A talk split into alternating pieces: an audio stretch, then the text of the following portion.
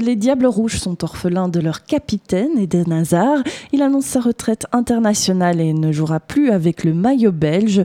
Julien, toi tu as voulu lui rendre hommage à ta manière en retraçant son parcours en équipe nationale et les grands moments qui ont marqué son passage sous la vareuse belge. Eden, c'était vraiment un personnage si atypique? Un sacré personnage hein, avec une personnalité unique, inimitable. On peut dire qu'il était différent des autres. Un talent naturel, un sourire, une bonne humeur qui fait qu'on lui pardonnait tout, que ce soit ses rares mauvaises performances sur le terrain, ses entraînements souvent délaissés, compensés par son talent naturel, ou encore ses sorties en boîte de nuit. C'était le cas il y a quelques mois lors d'un rassemblement des Diables, mais aussi lors de ses débuts à Lille. Un de ses coéquipiers de l'époque raconte comment Eden était sorti complètement bourré en boîte la veille d'un match contre Nancy. Pourtant, le lendemain, il marque un triplé en 30 minutes seulement. Et c'est justement à cette époque qu'il est appelé pour la première fois en équipe nationale. C'était en 2008 sous René van der Eycken. Eden n'a que 17 ans, mais il dispute ses premières minutes avec le maillot des Diables contre le Luxembourg.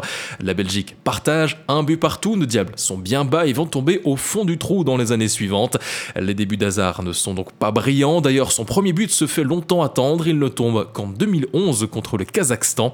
Puis progressivement, l'équipe nationale se reconstruit. Des jeunes stars rejoignent le groupe. Kevin De Bruyne, Thibaut Courtois ou encore Romelu Lukaku, Witzel, Yann et Toby. Il faut encore ajouter à tous ces noms des joueurs d'expérience comme compagnie. L'équipe tourne bien et ensemble ils forment la génération dorée de la Belgique, de quoi libérer Eden sur le terrain voilà, le voilà le but de J'ai aussi pu en commenter un dans ma carrière.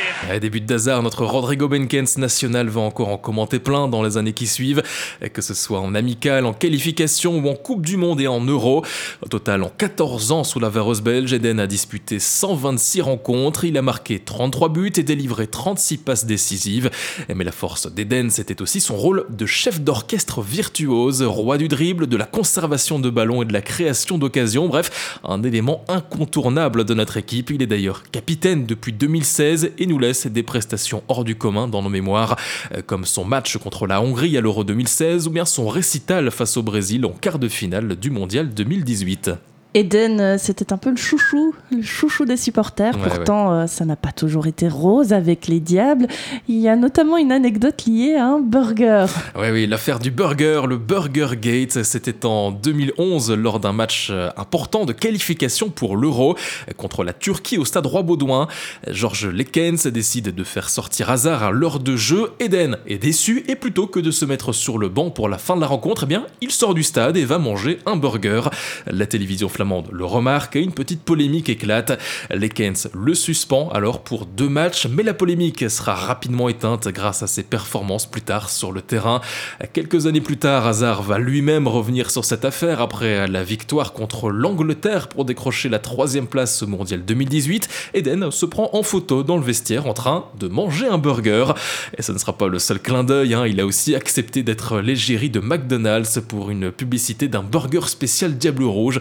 Bref, de l'autodérision à l'appel. Ouais, et puis il y a aussi cette mythique photo du clin d'œil au roi.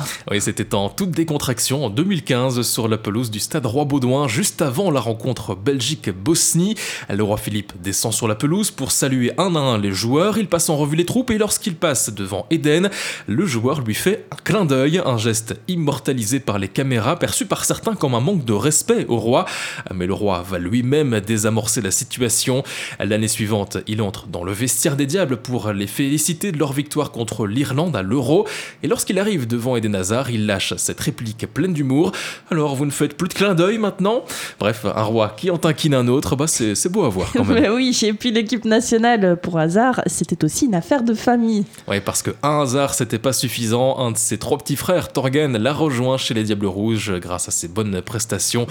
Deux frères sur un même terrain en sélection nationale, eh bien c'est assez rare pour le souligner. Les deux frères s'entendaient d'ailleurs à merveille. On raconte même qu'ils faisaient des paris entre eux. Celui qui marquait le moins de buts en club devait payer un resto à l'autre de retour au pays. Bref, l'entente parfaite. Oui, mais voilà, on l'a dit, Eden et l'équipe nationale, c'est fini. Oui, le stade Roi-Baudouin ne sera donc plus jamais le jardin d'Eden. Il laisse des fans belges en pleurs, mais comme le dit le proverbe, ne pleure pas parce que c'est terminé, souris parce que ça s'est passé. Et je te propose d'ailleurs de conclure cette chronique avec un sourire, la joie d'Eden transformer le temps de quelques minutes en DJ C'était sur une grande place de Bruxelles, noire de monde, pour célébrer la troisième place à la Coupe du Monde 2018. Le meilleur résultat de l'histoire de notre plat pays et Eden a fait bah, du Eden.